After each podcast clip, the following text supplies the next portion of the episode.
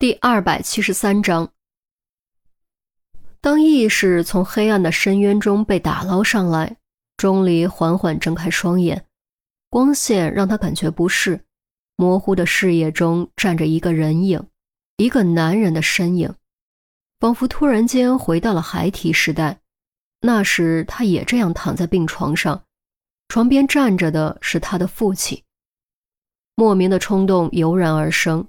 一声“爸”，差点喊出声，却在视野清晰的瞬间咽了回去。站在床边的人不是父亲，而是一个他很不喜欢的人——傅红英。你醒了。傅红英冷漠的开口，完全没有任何惊喜或者关怀，只是在陈述一个事实。钟离张口，发现嗓子又干又疼，声音也有些沙哑。你咳了几声，稍作喘息，才接着说：“怎么会在这里？”啊傅红英没有回答，而是用质问的语气说：“你知道你昨天给于西添了多少麻烦吗？他除夕值班，不能回家过年，连个年夜饭都吃不上，已经够辛苦了，还得冒着擅离职守的风险跑来医院看你。万一在他离开的这段时间有事情怎么办？”万一他因此丢了工作怎么办？钟离下意识想要反驳，却忽然间失去了所有力量，只是低低的说了一声抱歉。抱歉，抱歉有什么用？幸好没出什么事，否则你承担得起吗？还有，我也是醉了。你这么大一个成年人，居然大冷天跑到外面喝酒，你这不是故意给别人添麻烦吗？你到底长大没有？拜托你成熟一点。傅红英越说越气，就差指着钟离的鼻子了。钟离依旧没有反驳，只是默默的听着，默默的承受着傅红英的怒火。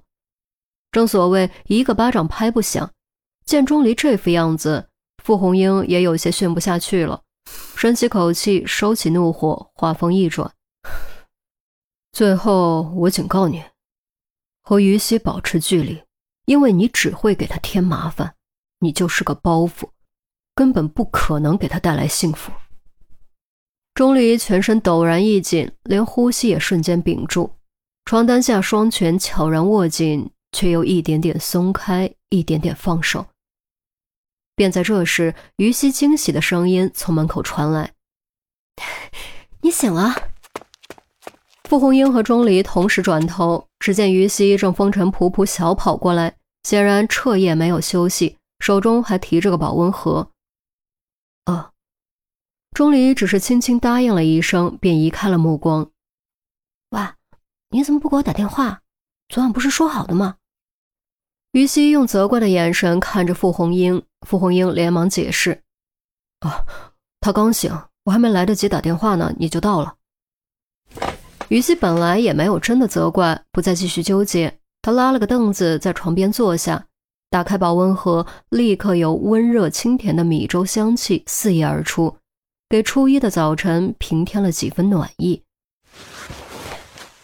喏，黑米粥还有包子，都是刚买的。知道你不爱吃太甜的，特地少放了点糖。于西很自然地尝了一碗，连同热包子递到钟离面前。钟离愣了一下，才道谢接过。谢谢。低头尝了口，感受着从口入喉、自内而外的温暖感觉，忽然间眼圈发红，心中撕裂的疼痛非但没有减轻，反而变得更加强烈。你怎么了？于西感觉钟离的反应有点奇怪，虽然之前和钟离没少吵架、生气，甚至刻意保持距离。但现在是关键时期，还是钟离的健康更加重要。钟离没有回答，只是摇了摇头。傅红英将一切看在眼中，更加觉得心里不是滋味。用现代流行的话说，就是于西这碗粥对他来说简直就是一碗狗粮，而且还是放了酸梅的狗粮。啊，我说你昨晚到底怎么回事啊？为什么突然一个人跑到外面喝酒？还喝醉了，倒在雪地里，不要命了吗？要不是发现的及时，说不定你现在就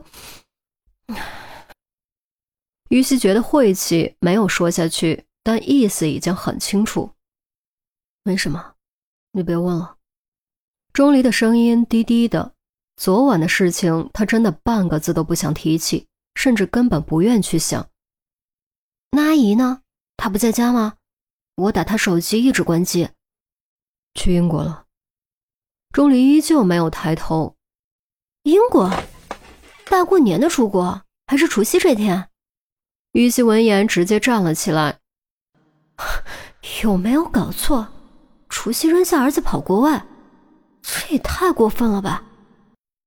不过他转念一想，又发觉自己没资格责怪安琪儿，自己不也除夕之夜工作没法回家吗？两者本质上又有什么区别呢？哎，别激动，别激动，他这不是没事吗？傅红英按住于西的肩膀，让他坐下。于西呼了口气：“啊，算了，你的家务事我也没资格管。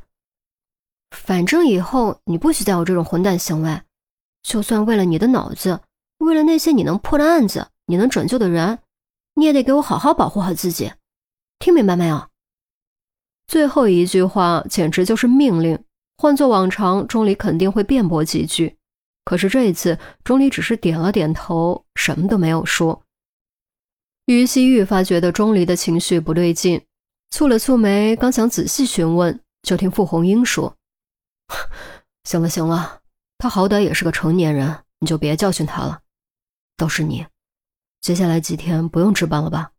还不赶紧回家过年？现在回家能买到票吗？于西愕然，他本来都打算不回了。我帮你查查。顾红英掏出手机点了几下，露出笑容，将屏幕朝向于西。你看，这不还多着吗？这初一啊，估计没多少人和你抢。那我得赶紧回去收拾行李。于西当机立断，决定回家。他连忙起身就要往外跑，刚走几步，却又停了下来，转身看向钟离：“哎，你这样子能自己出院吗？”钟离点点头，表示自己没事，并没有给于西解释住院病房和急诊病房的区别。那行，到家给我发个短信。于西放下心来。傅红英主动请缨，我送你。于西没有拒绝，毕竟有专车送车站的确方便许多，也快许多，能赶上更早的车，更早到家。就在于西和傅红英即将走出病房的瞬间，钟离忽然喊了一声：“等一下！”啊，怎么了？于西停步转身，用疑惑的目光看着钟离。傅红英双眉微蹙，似乎有些担心钟离乱说话。毕竟她很清楚自己讨厌钟离，钟离也很讨厌自己。钟离的目光掠过傅红英，最后落在于西脸上，嘴角上下动了几次，才好不容易露出有些不自然的笑容，缓缓说出四个字：“祝福你们。”